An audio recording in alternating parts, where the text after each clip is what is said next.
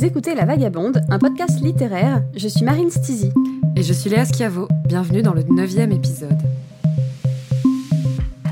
La vérité se cache-t-elle dans les bouquins? Peut-on découvrir le monde au travers des livres? Pour ce neuvième épisode de La Vagabonde, nous allons vous parler de femmes artistes. Qu'est-ce qu'un artiste? Dans cette question a priori très simple, une montagne de réponses. Et quand on étend cette question en y intégrant une réflexion genrée, elle devient épineuse, complexe, mais aussi passionnante. Les femmes artistes.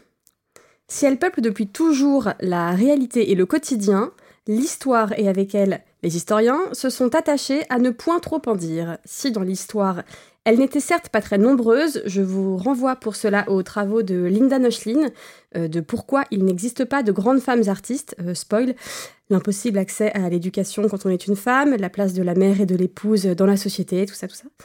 Euh, cela va sans dire, les femmes, les femmes artistes existaient quand même. Dans un reportage passionnant diffusé sur Arte récemment, Sculptrice ni muse ni modèle, réalisé par Émilie Valentin, on y apprend notamment que la toute première sculptrice répertoriée de l'histoire date du XVIe siècle en Italie.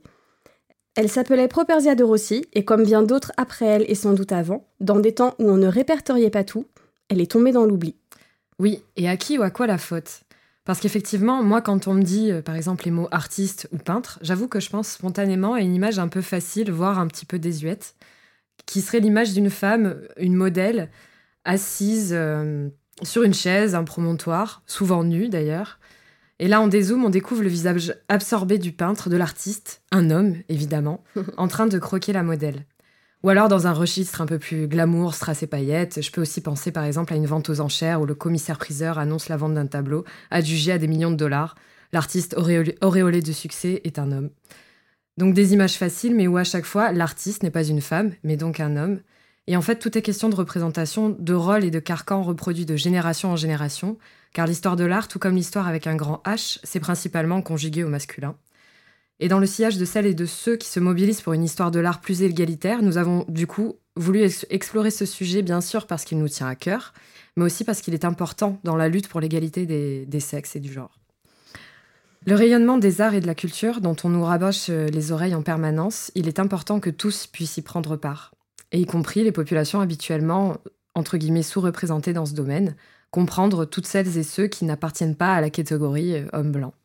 Et c'est pour ça qu'on a décidé de parler de ces femmes qui peignent. Et si nous ne les connaissons pas ou moins bien, si elles ont bénéficié d'une moins bonne visibilité dans l'histoire, ce n'est pas parce que les femmes peignent moins, d'ailleurs personne ne pense ça de nos jours, ou parce qu'elles ont moins de choses à dire. C'est en fait tout simplement parce qu'une partie d'elles et de leur travail a été invisibilisée par des mécanismes institutionnels ou des phénomènes d'autocensure qui trouvent leur explication dans un héritage patriarcal et institutionnel qui vise à mettre les femmes au silence. Et puisque nous avons plus l'habitude de voir la femme en tant que modèle, en tant que source d'inspiration, il est important aussi de montrer celles qui ont soit refusé ce statut passif en devenant artistes elles-mêmes, ou bien qui ont réussi à s'émanciper de ce statut de modèle ou de muse. Alors, nous ne sommes pas historiennes de l'art, nous avons souhaité aborder ce sujet avec notre propre sensibilité à travers la littérature et les actualités. Et donc, Marine, qu'avons-nous dans la Vagabook de ce neuvième épisode de la Vagabonde? Alors, dans cet épisode, il y a la suite de l'histoire de la philosophe Geneviève Fraisse, publiée au Seuil, un essai qui interroge l'émancipation des artistes femmes. Nous avons donc aussi Rien n'est noir, un roman biographique de Claire Berest, publié chez Stock, qui retrace la vie de la peintre mexicaine Frida Kahlo et sa relation sentimentale et passionnelle avec Diego Rivera.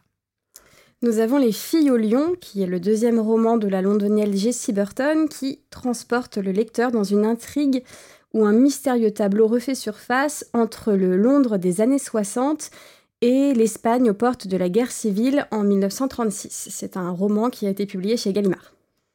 Et enfin, nous avons La Veuve Basquiat de Jennifer Clément, un livre passionnant édité chez Christian Bourgois, qui mêle fiction et témoignage de celle qui fut la compagne et la muse du peintre Jean-Michel Basquiat. Elle s'appelle Suzanne Malouk. Alors avant d'entrer dans le vif du sujet, Petit tour d'horizon des femmes dans les plus grands musées du monde. Allez. Pour commencer ainsi, parlons chiffres. Euh, ça peut sembler barbant comme ça, mais vous allez voir, c'est très parlant. Alors, dans les grands musées du monde, il subsiste un problème de fond qui contribue à ce manque de visibilité crucial. les collections permanentes ne sont que très peu fournies en termes d'art fait par des femmes. Selon un article publié dans Slate, moins de 10% des œuvres sont en fait signées par des femmes. La revue en ligne Plus One, en mars 2019, souligne que les hommes représentent 87% des artistes dans 18 grands musées des États-Unis. Au Prado, le grand musée de Madrid, euh, neuf tableaux sur les quelques 1700 présentés dans la collection permanente sont des tableaux de femmes. Je vous disais, les, les chiffres sont parlants.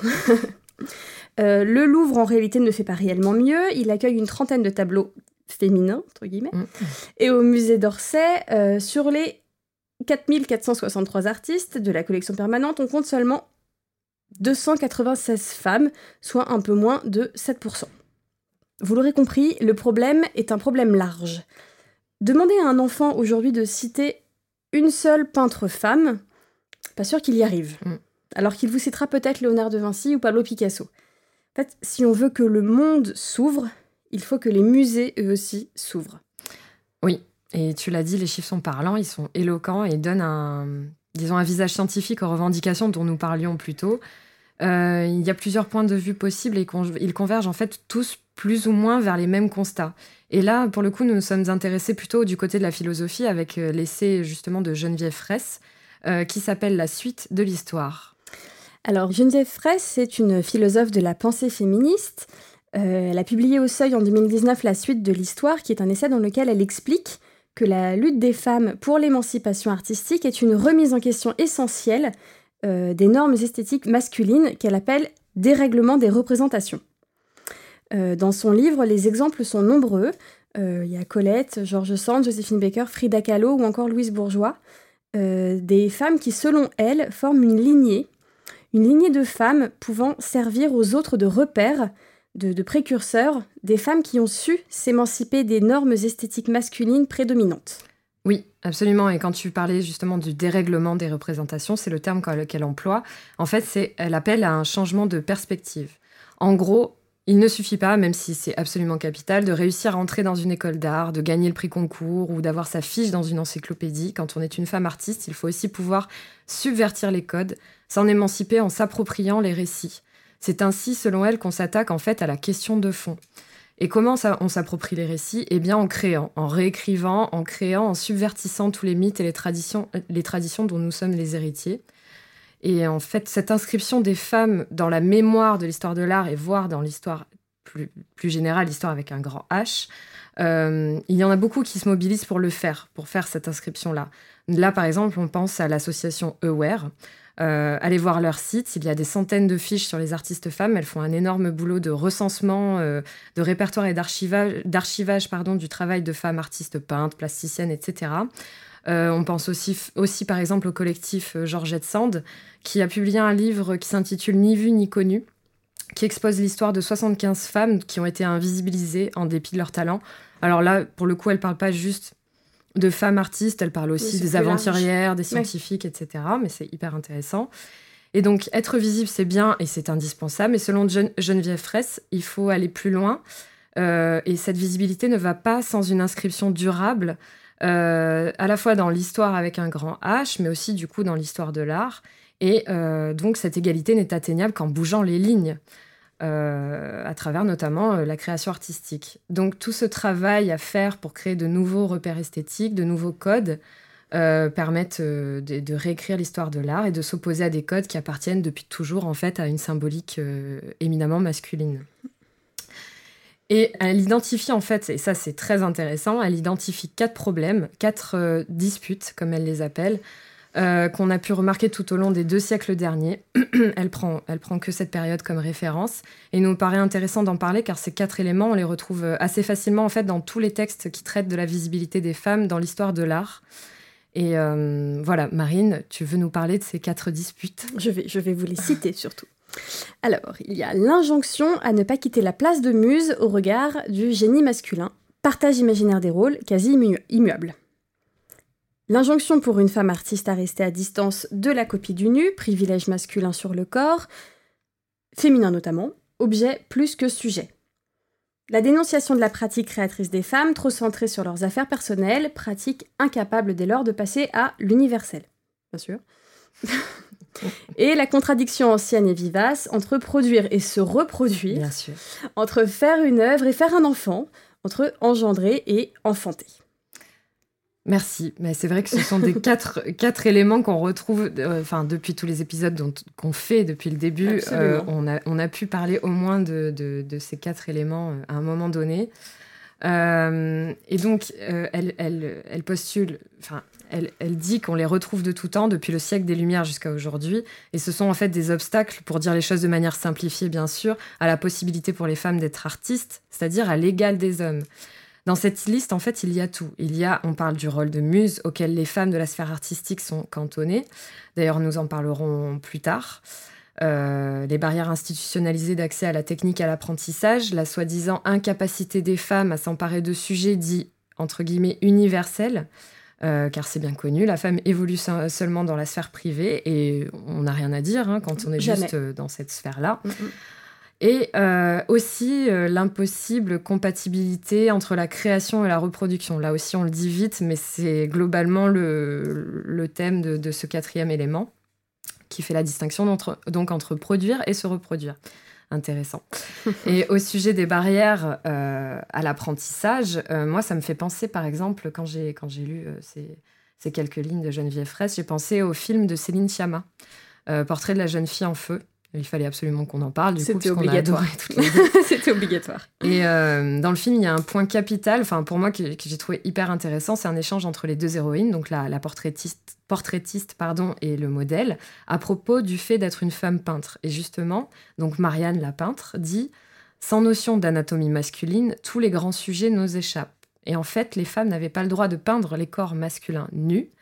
Et par cette interdiction, en fait, c'était une stratégie du patriarcat de cantonner les femmes artistes à des sujets moins reconnus par l'académie, par le goût et les canons de l'époque.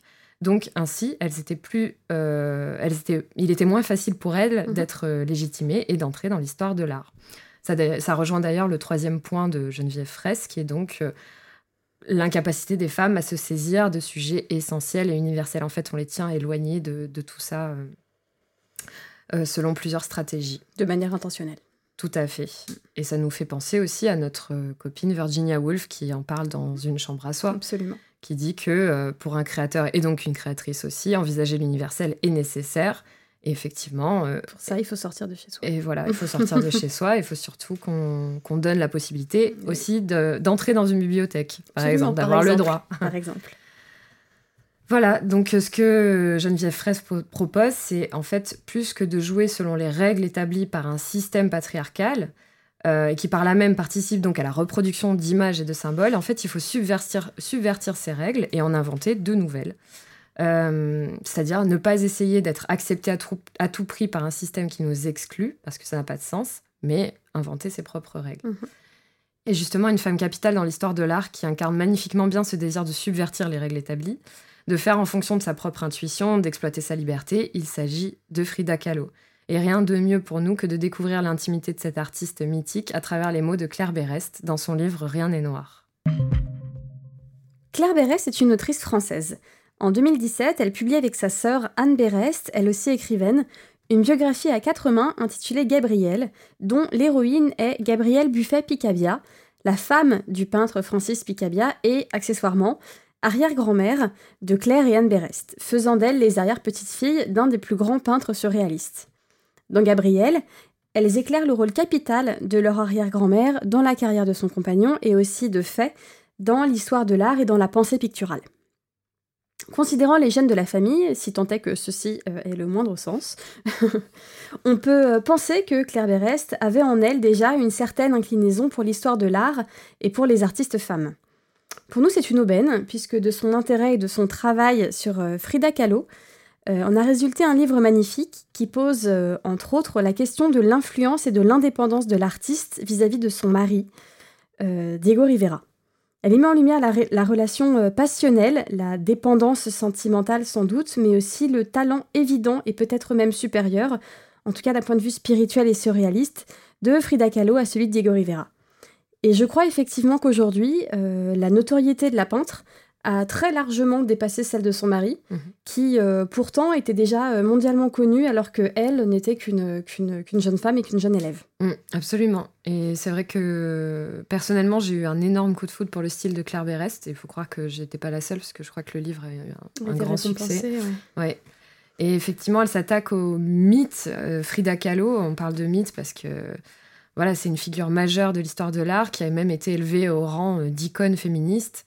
euh, qu'on a plutôt euh, qu'on a d'ailleurs l'habitude de voir en fait dans la pop culture euh, on pense notamment par exemple avec le, au film avec Salma Hayek le Ouais. film Frida de Frida. Julie Taymor qui date d'ailleurs de 2002 je m'en suis aperçue ce qui ne nous rajeunit pas je crois Si, qu'il je l'ai était beaucoup vu, plus euh, récent Je l'ai vu genre au ciné. bah oui, voilà, donc euh, bon, ok, ça, ça fait un paquet d'années.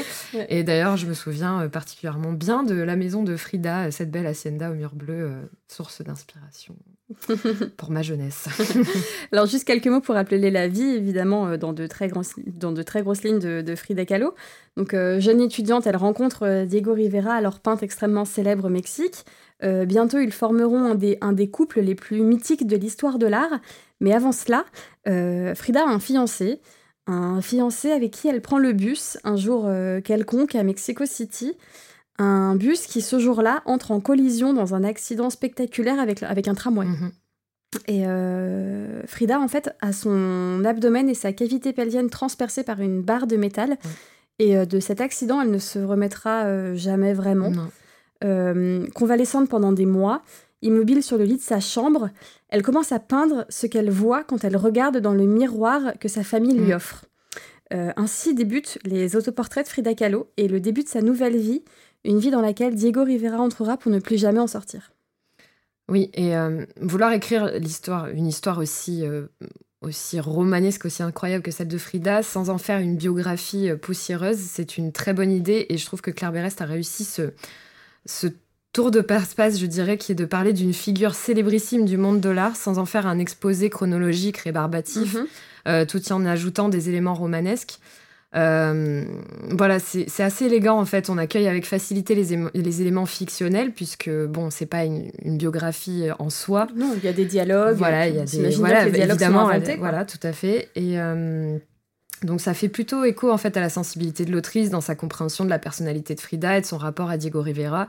Et, euh, et c'est hyper intéressant, je trouve. Et euh, bon, en même temps, voilà, c'est vrai que leur vie de base avait tout du romanesque, Oui, donc la clair. matière était là, quoi. Et c'est vrai que sans- il y a ça aussi, c'est que sans mièvrerie, c'est, c'est, c'est- on découvre, et, ou alors on redécouvre si on connaissait déjà, la rencontre et l'histoire d'amour euh, parfois contrariée de Frida et Diego. Et en fait, euh, mais disons que il s'agit aussi surtout de rendre compte de l'œuvre de Frida et de sa en immense contribution euh, à l'histoire de l'art, euh, de sa mexicanidad qu'elle revendiquera sur le plan artistique mais aussi politique, puisqu'en fait elle a toujours été une ardente défenseur de l'indépendance mexicaine. Elle a aussi toujours refusé de se conformer à la mode occidentale, notamment par le soin qu'elle accordait à sa coiffure, à sa tenue vestimentaire, qu'elle tirait des vêtements traditionnels mexicains. Et, euh, et, ce qui est euh, très graphique aussi, c'est qu'au fil des pages, on visualise aussi les œuvres de Frida qui, euh, évidemment, font écho à sa propre histoire, histoire pardon, euh, puisque l'œuvre de Frida est très organique, instinctive, euh, presque cathartique même. Mm, mm, mm. Euh, puis comme tu disais, elle a commencé à peindre euh, tout de suite après son accident. Enfin, ça a été Oui, il y a quelque vraiment chose relation à, enfin, corporellement À son- très fort. à son corps, oui. C'est justement pour ça, elle, elle expie en fait à travers la peinture les douleurs causées par son accident, euh, douleurs corporelles mais aussi psychiques, et qui vont d'ailleurs s'intensifier au moment de ses fausses couches, puisque son, euh, son accident ne lui permet pas d'avoir d'enfant. Mm. Et euh, c'est ce, ce rapport euh, très douloureux à la, me- à la maternité est aussi très exploité dans son œuvre. Et par ses thèmes et ce qu'elle incarne, Frida Kahlo en fait est une figure de la modernité. Elle est l'image d'une peinture très libérée et attachée à un mouvement artistique révolutionnaire. Et Claire Berest a, selon moi, réussi à vraiment bien Mm. Faire ressortir euh, ces je aspects-là. Mm. Moi, moi je, me, je me demande un peu ce qui fait qu'on ne se lasse pas de Frida Kahlo, de sa figure, de son art, Ouais, de sa vie. Ouais, enfin, je veux dire, me concernant, Rien n'est noir n'est pas, n'est pas le premier livre que je lis euh, sur Frida Kahlo, et pourtant, j'ai quelque chose de toujours presque ému à l'idée de me replonger euh, dans, dans son histoire, dans cette tragédie euh, unique en son genre. Car euh, sa vie, moi, je la, vraiment, je la vois vraiment comme, euh, comme une tragédie. hein, cet accident incroyable dont elle ressort vivante, c'est à se demander comment. Ouais. Ce désir de maternité impossible, cette passion amoureuse horriblement destructrice. Enfin, la vie, la, vie de Frida Kahlo, enfin, c'est, enfin, c'est une vie de roman, en fait. C'est pas, d'ailleurs, c'est pas très étonnant que tant d'auteurs et d'autrices se soient penchés sur la question. Mm. Moi, j'ai notamment en, en mémoire un, un, très beau euh, roman graphique de euh, l'illustratrice italienne Vanna Vinci, euh, qui s'appelle Frida, petit journal intime illustré, qui était paru au Chêne en 2017. Ah C'était assez sombre. Ça, ça, faisait discuter la peintre directement avec la mort. dans les dessins avec quelque chose de très organique, comme ça, à la manière de, de l'art de Frida elle-même, en fait. Mais il y a quelque chose de, de, magnétique dans le personnage Frida Kahlo, et je dis bien personnage car l'image en fait qu'on se fait d'elle-même est une image fantasmée. Mm colorée, enfin construite de toutes pièces par elle-même et par Diego. Son accoutrement, t'en parlais.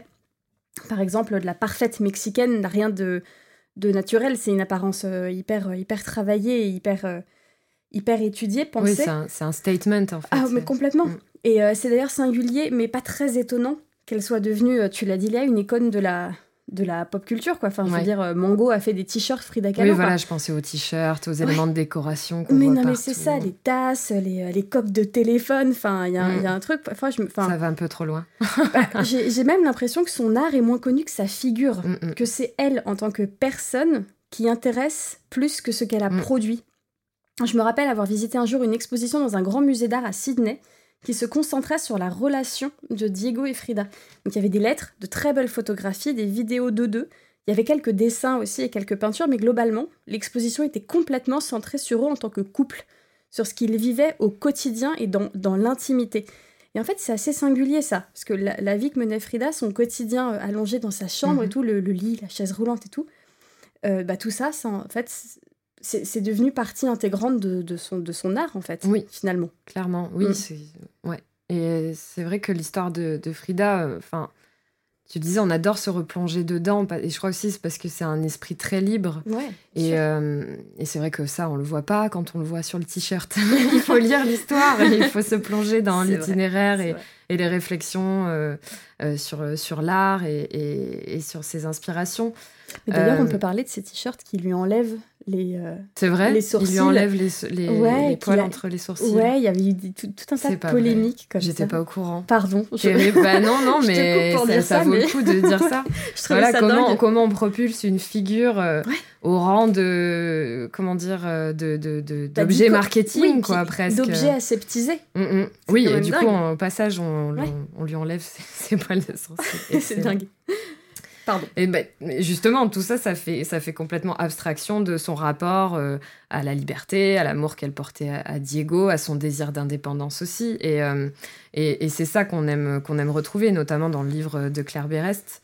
Euh, on, admire sa force, sa détermination face à la douleur. moi, j'ai beaucoup aimé la retranscription qu'elle faisait de sa vision, de, euh, de sa propre créativité, de sa manière de vivre son art, euh, voilà, de ses, sources d'inspiration. Et euh, ce qui est passionnant aussi, c'est son rapport aux artistes de son temps. C'est par exemple ses premières difficultés aussi à se faire exposer, puisque c'est quelque chose qui est réel. voilà, et potentiellement aussi son influence sur Diego Rivera. On aime bien penser dans ce sens-là aussi, se dire que c'est Frida qui a, influencé aussi quelque part Diego. Mhm. Euh, voilà, c'est est -ce un peu ce que tu disais au début, c'est que vraiment, je pense qu'on a réussi à en faire euh, plus qu'une femme d'eux, ce qui aurait pu être le cas en fait à la base, puisque à, la base c'était lui le géant de, ah au sens propre d'ailleurs, le géant de, la peinture mexicaine, et en fait elle a, euh, elle a, en fait c'est Diego le mari de Frida, ou alors c'est peut-être notre female gaze qui, qui, est trop accentuée là-dessus, mais voilà, c'est assez stylé. Jessie Burton est une autrice anglaise passionnée d'art. Après une carrière d'actrice, elle devient mondialement connue pour son premier roman miniaturiste, dont l'histoire lui vint après la découverte de la maison de poupées de Petronella Hortman, exposée dans la collection permanente du Rijksmuseum à Amsterdam. Miniaturiste a été un véritable succès en librairie et est même devenu une mini-série diffusée sur la BBC l'an dernier. Son deuxième roman est celui que nous avons eu envie d'insérer à notre sélection d'aujourd'hui. Il s'appelle Les filles au lion et me concernant, il réunit euh, quelques-uns des sujets qui me parlent le plus dans ma vie, à savoir euh, l'histoire de l'Espagne et la question des artistes femmes. Étonnant. Étonnant. Euh, le récit, séparé en deux époques distinctes, se déroule à Londres d'une part, en Andalousie de l'autre, dans les pas et les inspirations de la poésie de Federico García Lorca, euh, poète et dissident espagnol disparu en 1936 pendant la guerre civile. C'est un livre qui traverse l'histoire contemporaine européenne et euh, une histoire peuplée des fantômes de l'histoire de l'art de cette même période. Alors tout débute quand, en 1967, à Londres, une jeune femme fraîchement arrivée de Trinidad, Odell, se fait engager dans une galerie d'art en tant que dactylo. Elle est désormais au service de Marjorie Quick, une femme indépendante, mystérieuse, à l'élégance éloquente, qui ne passe jamais par quatre chemins quand elle s'adresse à elle. Au mariage de sa, plus vieille amie, Odell rencontre un homme avec qui elle se lie d'amitié, Laurie, en se confiant chacun sur leurs parents, Odell découvre l'existence d'un tableau dont la mère du jeune homme ne se séparait jamais et qu'elle lui a légué à sa mort.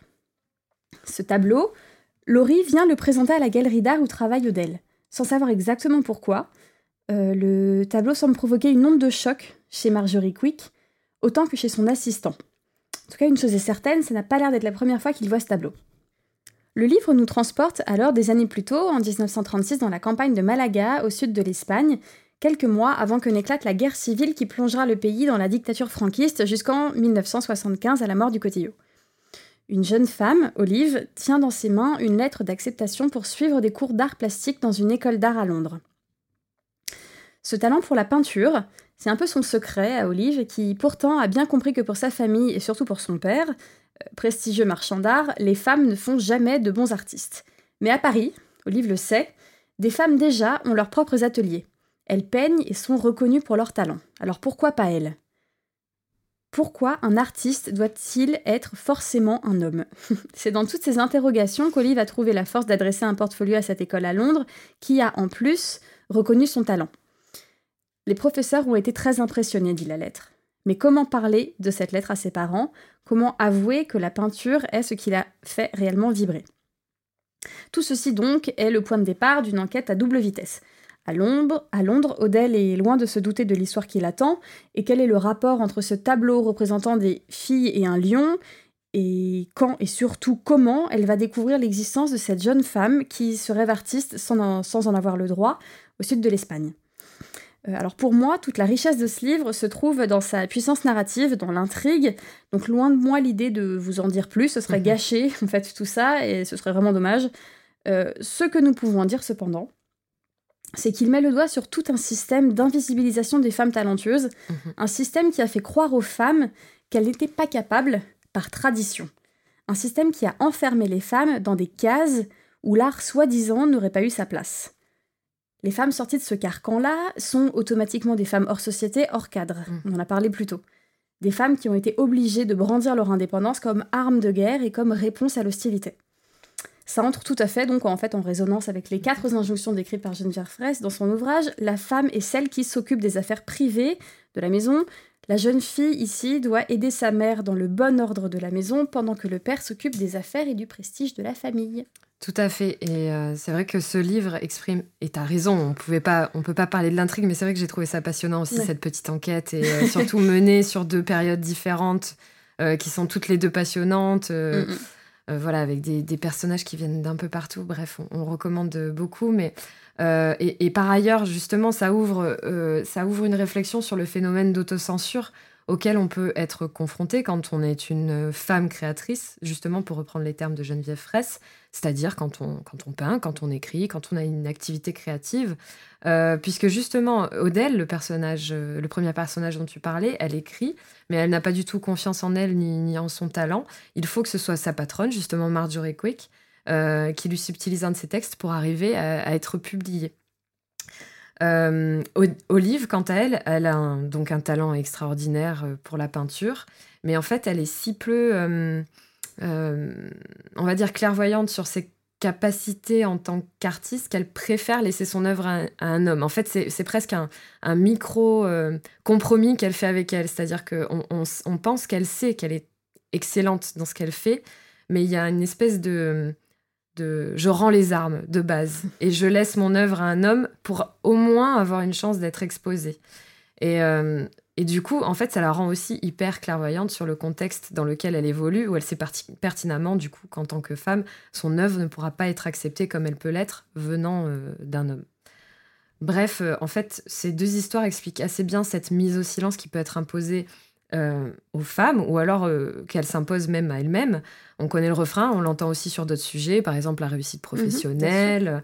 voilà, les femmes créatrices en fait sont nombreuses à dire qu'elles se cachent pour créer. Et Geneviève Fraisse parle d'ailleurs de cet acte symbolique qui est de signer son œuvre. Euh, elle fait par exemple référence euh, certainement à une histoire que vous connaissez déjà, qui est celle de Mary Shelley, qui est l'autrice de Frankenstein et qui, a qui est une œuvre qui a d'abord été signée par son compagnon, Percy Shelley.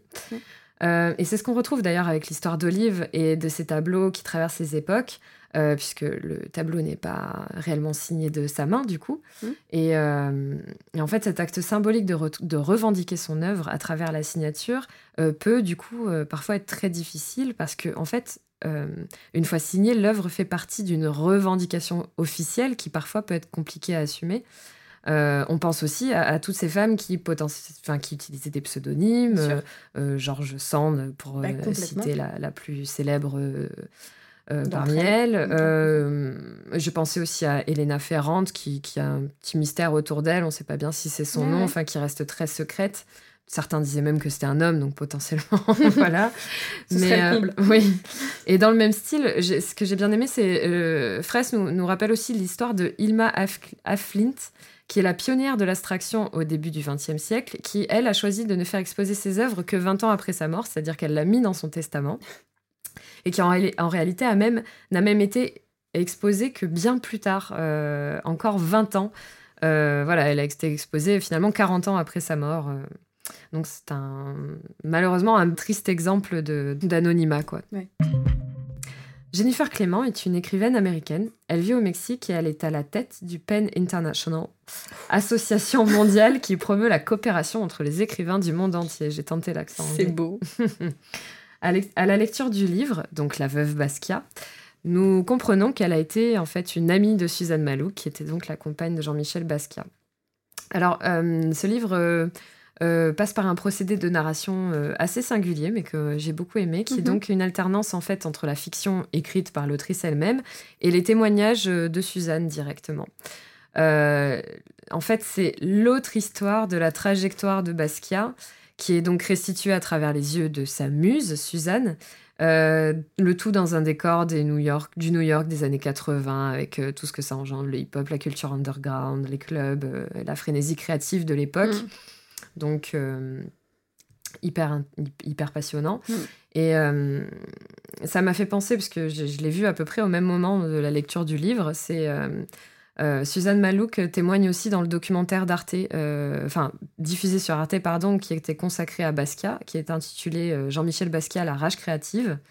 Et c'était assez drôle de, de lire le livre et de voir le documentaire au même moment, euh, par exemple, le livre est beaucoup plus précis, documenté sur la personnalité de Basquiat, euh, et notamment son addiction, justement, qui va mener à sa perte. Et, euh, je, pense que c'est probablement grâce à ce récit qui est fait depuis le point de vue de Suzanne, justement, la veuve Basquiat, comme on l'appelait d'ailleurs, même du vivant de, l'artiste.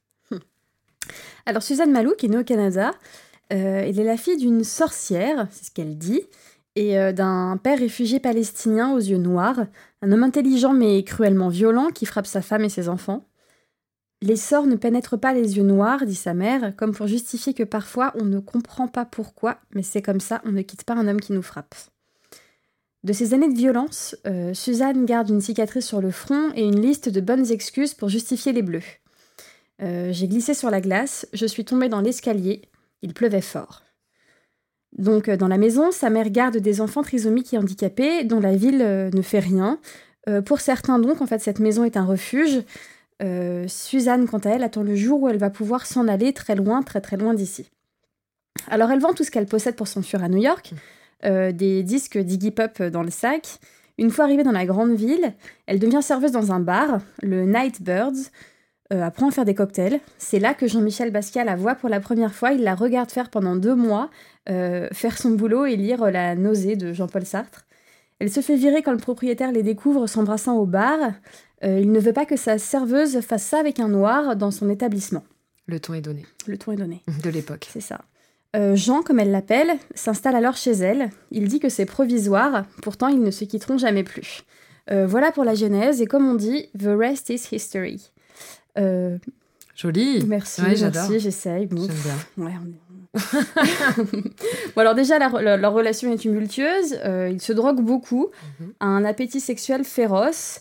Euh, elle, dit, c'est- elle dit que c'est ce qui attirait Basquiat, que ce n'était pas la beauté, mais l'intelligence et la souffrance intérieure chez les gens qui l'attirait. Ça faisait du choix. Beaucoup. Et euh, c'est vrai. Et féroce, tu as utilisé le mot féroce, Ouais. et c'est vrai qu'il l'était. Et euh, il était avec elle, beaucoup. Ce qui n'a pas empêché, en fait, d'être toute sa vie lié à cet artiste d'une manière ou d'une autre, qu'ils soient ensemble ou pas. Euh, et en fait, euh, grâce au, au livre, on réalise que Suzanne était vraiment indispensable à son art. Et, euh, et c'est assez fou quand on y pense, cette, cette importance que, peuvent, que peut avoir une personne dans, dans la création artistique d'une autre, en fait, puisqu'elle est représentée absolument Presque un dans, peu flippant. dans, beaucoup de, dans beaucoup de toiles. Oui, c'est c'est carrément flippant, même. Enfin, c'est assez étonnant. Mais le livre euh, dresse aussi un portrait de l'artiste et de ses convictions politiques. C'est un, point de vue assez intéressant. Et, notamment, on y parle de sa remise en question de l'histoire occidentale, de la nécessité d'une histoire de l'art racontée aussi par et pour les artistes de la communauté noire. Euh, il le retranscrit aussi dans son art et on en parle à travers notamment de multiples symboles. Alors du coup, on connaît tous la petite couronne qui emblème de la plupart de ces, de toiles, mais il y en a beaucoup d'autres. Et euh, on a tendance à parler de rage quand on parle de Basquiat. Et c'est en fait c'est la rage de cette sous-représentation, de cette catégorisation et violence subie par la population afro-américaine qu'il euh, dénonçait euh, régulièrement. Et c'est l'une des choses qui transparaît aussi, du coup, quand on, quand on est devant l'une de ces toiles. Et, et- et ça transparaît aussi, je trouve, dans le livre de Jennifer Clément et dans la, dans la restitution qu'elle en fait, en tout cas. En n'oubliant pas, bien sûr, que dans tout ça, le dommage collatéral, euh, on peut ci- citer Suzanne qui va quand même euh, avoir la vie un peu difficile à certains moments. Mm. Et euh, j'avais aussi envie de faire un aparté, euh, euh, puisqu'au moment de la lecture de ce livre, ça a fait un écho assez triste avec l'actualité, puisque Suzanne Malou qui parle du lynchage de Michael Stewart, qui est donc afro-américain, qui est son ami, et il a été en fait battu à mort par des policiers.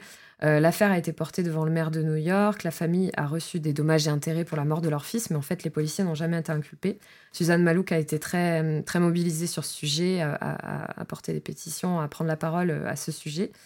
Et il faut savoir aussi que si cet homme s'est fait arrêter et battre à mort, c'est pour un graffiti. Et ça illustre un peu euh, la, condition des artistes euh, noirs à l'époque, c'est-à-dire euh, soit ils ont du succès, comme par exemple Basquiat, mais ils luttent en permanence avec ce statut de nouvelle célébrité, euh, considéré comme un usurpateur au sein de la communauté artistique et donc majoritairement blanche, soit ils se font arrêter pour un graffiti. Et encore, ça semblait être vraiment un prétexte et euh, tabassé à mort pour ça. Donc dans tous les cas, ça fait ressortir l'invisibilité d'artistes qui ne parviennent à s'exprimer en fait que sur leur toile et la peur à laquelle ils sont confrontés au quotidien. Alors cet ouvrage nous permet d'aborder de plein fouet la question de la muse, euh, qui est une question récurrente et primordiale quand on s'intéresse à la femme artiste. Euh, car la frontière est maigre, en fait, non pas dans la réalité, mais dans la conception que l'histoire a bien voulu en faire. Tout à fait. Euh, en gros, bien des femmes artistes sont souvenues aujourd'hui comme la compagne d'un tel ou d'un tel, Mhm. comme des inspirations pour leur compagnon ou leur, euh, ou leur amant, et cette histoire-là prévaut sur l'art en lui-même produit par cette femme, cette position de muse prévalant sur la position d'artiste, si, euh, si artiste elle était quoi. Parce que Euh, par exemple, excuse-moi, je te coupe, mais justement, Non. Suzanne a prétendu à être euh, artiste. Justement, elle a, elle Ouais, a ouais. peint, elle a fait un peu de musique, mais finalement, elle s'est entièrement dédiée à Basquiat. Ouais. Donc, on s'en souvient comme la veuve Basquiat. La, muse, la muse de Basquiat. Voilà. Et euh, ça, tu vois, c'est peut-être particulièrement euh, manifeste dans le surréalisme, Ouais. euh, qui se voulait mouvement d'avant-garde, Mhm. mais sur bien des sujets, et notamment celui de l'égalité homme-femme, et bien rétrograde en fait. Visiblement, oui, ils n'étaient pas Ouais, à la ça- pointe. C'était pas dingue. à la lecture d'ailleurs de, pardon, de Gabrielle de Ouais. Anne-Claire Berest, on s'en rend compte aussi. Mhm. Bah, du coup, on pense à Dora Maar, par Mhm. exemple, comme la compagne de Picasso. Euh, Enfin, alors que la peintre et photographe était déjà une artiste accomplie quand elle, euh, quand elle rencontre Picasso. Mhm. On pense à Leonora Carrington comme une passion fougueuse euh, du photographe Martin Mm. X, alors qu'elle était elle aussi euh, une très grande peintre. Mais tout ça, l'histoire l'a l'a un peu oublié en Oui, fait. absolument. Et toujours Geneviève Fraisse qui nous rappelle qu'on a forcé les femmes à, je cite, ne pas quitter la place de muse au regard du génie masculin. Et donc ces muses, on les a longtemps, euh, comment dire, j'ai l'impression qu'on a une, image glamourisée historiquement de la muse pendant longtemps, un statut presque divin, le pouvoir de rendre un artiste prolifique. Il y a la beauté, machin, voilà, c'est, oui, on a vraiment les images mythologiques en tête. en plus, et euh, on, pourrait croire que c'est une forme de reconnaissance de ce statut, mais en réalité, on ne peut pas dire ça puisque au final, je pense pas qu'on puisse dire que la muse nourrisse le travail du, peintre, mais en fait, c'est lui qui se nourrit d'elle. Et moi, ça m'a fait penser à, quelque chose que j'ai lu, qui est donc le, le livre qui s'appelle Le peintre dévorant la femme, qui est mm. écrit par Kamel Daoud, qui est euh, publié à l'issue d'une résidence au musée Picasso. Il passe une nuit au musée Picasso et on sort ce texte euh, pas hyper euh, simple, facile d'accès, je dirais, mhm. mais assez intéressant sur, sur plein d'aspects. Et au fil de sa visite nocturne, justement, au musée, il se retrouve devant l'étoile de Picasso. C'est passionnant comme concept, pardon. la, nuit au musée Mais oui, c'est génial. et c'est toute une collection, en fait. Ils en ont fait une aussi. Euh, ils, ont fait publier un texte aussi de Lydie Salver. Enfin, voilà, il y a, y a, plein de trucs. Et c'est assez intéressant. Mais non, non, je t'en prie, mais. Euh, donc, comme je disais, c'est vrai que c'est pas facile d'accès. Hein. Euh, mm. Le style Daoud est, passionnant, mais voilà, il faut, il faut, le, faut le digérer un petit peu. Et il disserte notamment sur la relation entre Picasso et Marie-Thérèse, qui est donc une de ses anciennes compagnes, et que Picasso a représenté dans de nombreuses œuvres. Et euh, Daoud l'analyse comme ça, je trouve ça assez juste. En fait, Picasso transposait sur sa toile ce qu'il avait réussi à extraire de sa maîtresse. C'est-à-dire, il se, nourrissait clairement de d'elle, quoi, de, de, comment dire, euh, par le désir sexuel, euh, l'amour hein, qui lui portait, l'admiration. Euh, là, j'ai un peu haussé les yeux. de toute façon, Picasso n'est pas connu pour être particulièrement, non, voilà. comment dire, il était misogyne de ouf. Quoi. Voilà, merci.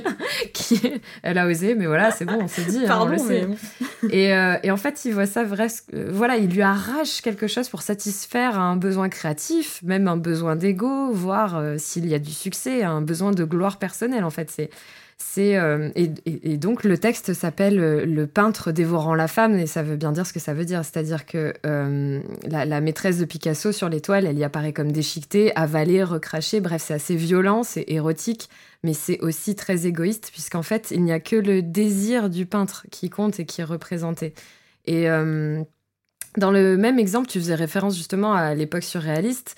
Euh, on, a, on a ce documentaire qui s'appelle Le surréalisme au féminin, qui est euh, réalisé par Maria Anna Tapener, qui est diffusé euh, sur Arte il y a peu. D'ailleurs, vive Arte pendant le confinement, parce que je sais pas comment on aurait fait sinon. Ils nous ont sauvé la vie. Oui, clairement. Et là, justement, on nous parle cette fois-ci de la relation entre Man Ray et Lee Miller, sa compagne.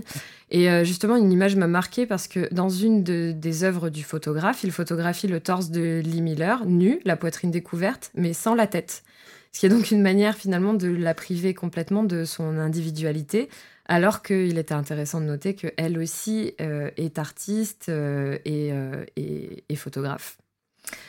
Et dans une autre époque, un autre registre, on peut aussi citer par exemple l'épouse du peintre Hopper, qui s'appelle Joséphine, s'appelait pardon Joséphine Nivisan. la silhouette sur toutes les œuvres de Hopper, c'est elle. mais elle aussi, elle a peint toute sa vie. Elle était donc bien plus qu'une muse, mais euh, en fait, euh, seules quelques œuvres de, de Joe, comme on l'appelait, ont été euh, conservées au Whitney Museum, qui a en fait détruit la majeure partie de ses œuvres, tandis qu'on sait bien que l'œuvre de Hopper est exposée mhm. en permanence. Donc elles sont nombreuses, en fait, celles à avoir commencé leur trajectoire dans le sillage d'un artiste masculin. Euh, voilà, et on, pense à quelqu'un d'autre qu'on aime beaucoup. Je te, laisse, euh, je te laisse prendre la parole sur ce personnage. Ouais, carrément, carrément. Euh, ouais, en fait, ce personnage-là, c'est celui de Georgia O'Keeffe, qui est un exemple que moi, personnellement, je commence à bien connaître parce que ça fait un an que je travaille sur elle. Et en fait, la concernant, il y a indéniablement l'importance d'Alfred Stieglitz dans la carrière de cette peintre moderniste américaine à l'œuvre extrêmement fournie en fait, euh, Georgia O'Keeffe est, une jeune étudiante quand elle croise euh, pour la première fois Alfred Stieglitz, qui est un des papes en fait mhm. de la photographie euh, moderne. Elle le croise pour la première fois à la galerie 291, qui est une galerie d'art new-yorkaise que le photographe dirige en, 1915.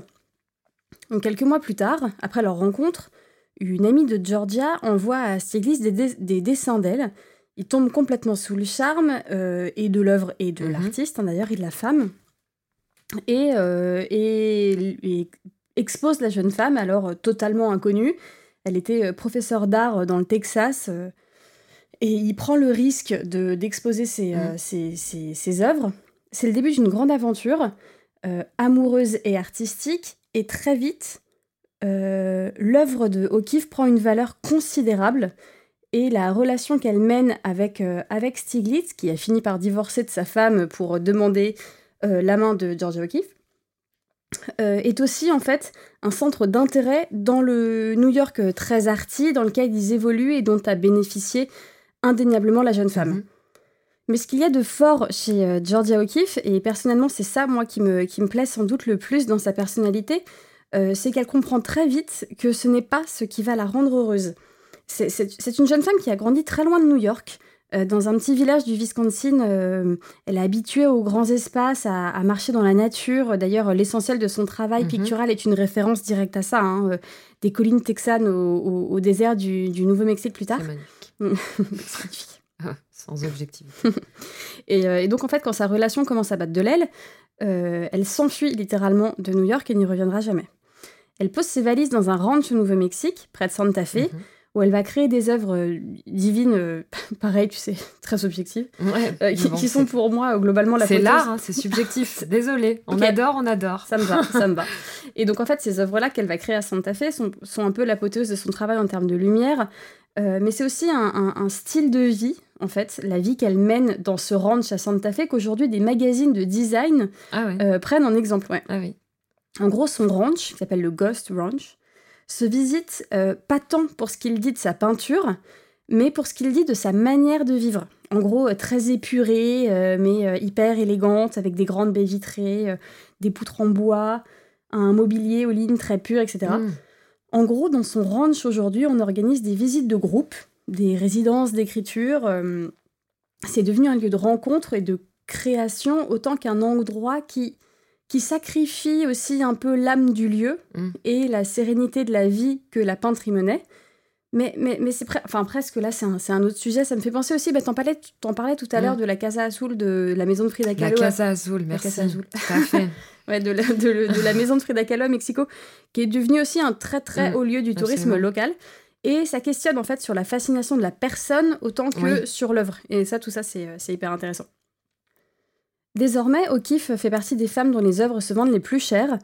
Euh, certaines peuvent atteindre 4 millions de dollars et je crois que sa notoriété et sa carrière, bien que immanquablement liées euh, à celle de Stiglitz, ont su complètement mm. euh, se, détacher de celle du, du, photographe et ce assez rapidement en fait.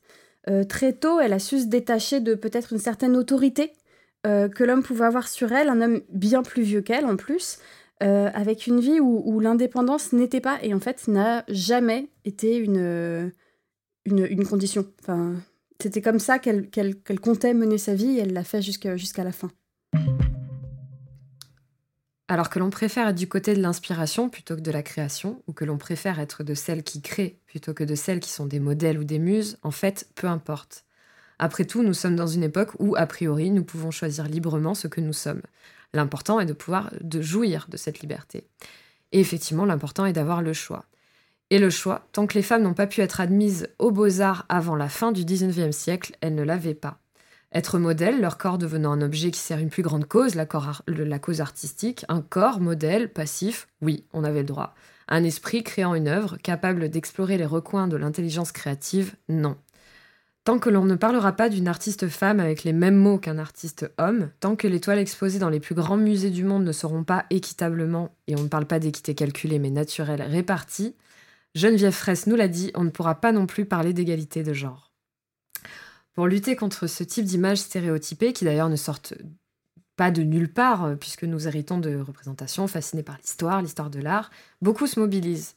Euh, on peut parler par exemple de certaines expositions, comme l'exposition L, E de LES au Centre Pompidou, euh, il y a quelques années, sous le commissariat de Camille Morino, ou bien l'exposition Les Papesses au Palais des Papes à Avignon, qui honorait cinq, sculptrices en 2013.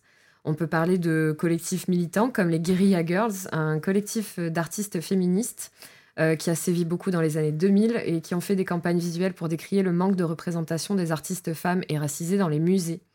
Euh, on peut citer aussi le collectif Georgette Sand dont je parlais tout à l'heure, ou d'associations dont je parlais tout à l'heure aussi, comme Aware, qui vise à faire entrer dans la mémoire scientifique des femmes peintres, plasticiennes, sculptrices, pour leur redonner leur position dans l'histoire de l'art. Oui, puis il y a aussi quelques mois, l'info avait d'ailleurs euh, pas mal tourné. Le musée de Baltimore avait tapé du poing sur la table en décidant, pour célébrer le centième anniversaire du droit de vote des femmes aux États-Unis, de n'acheter cette année mm. Que des œuvres de femmes et organiser uniquement des expositions d'artistes féminines. Autre initiative à saluer, celle de Frances Morris, euh, historienne de l'art et directrice de la Tate Modern à Londres, euh, le musée d'art moderne et contemporain le plus fréquenté au monde.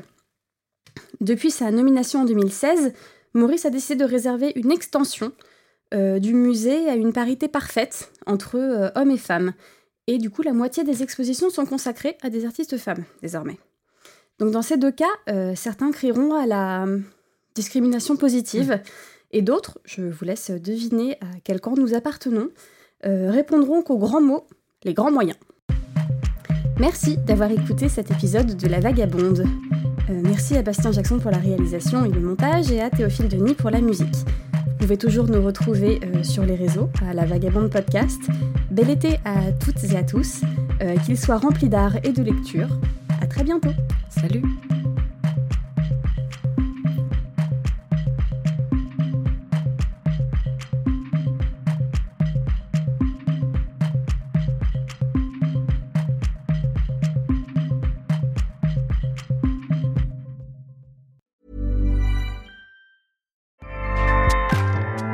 ACAST powers the world's best podcasts. Here's a show that we recommend. This is Roundabout Season 2, and we're back to share more stories from the road and the memories made along the way. We're talking rest stops, if we're stopping to get gas. You will be timed. you will be for sure. Misguided plans. I grew up in the city, so I have like you know, a healthy fear of real extreme darkness. this was like wilderness. A lot of laughs. Y'all weird, but you, yeah, you, you were different. Like you were real different, bro. I can't really put my finger on it. And so much more. Just goes to show that unexpected yeah. things sometimes are the best when it comes to a road trip. Roundabout Season 2, presented by Nissan, is live now with new episodes rolling out every Thursday. Listen and subscribe wherever you get your podcasts.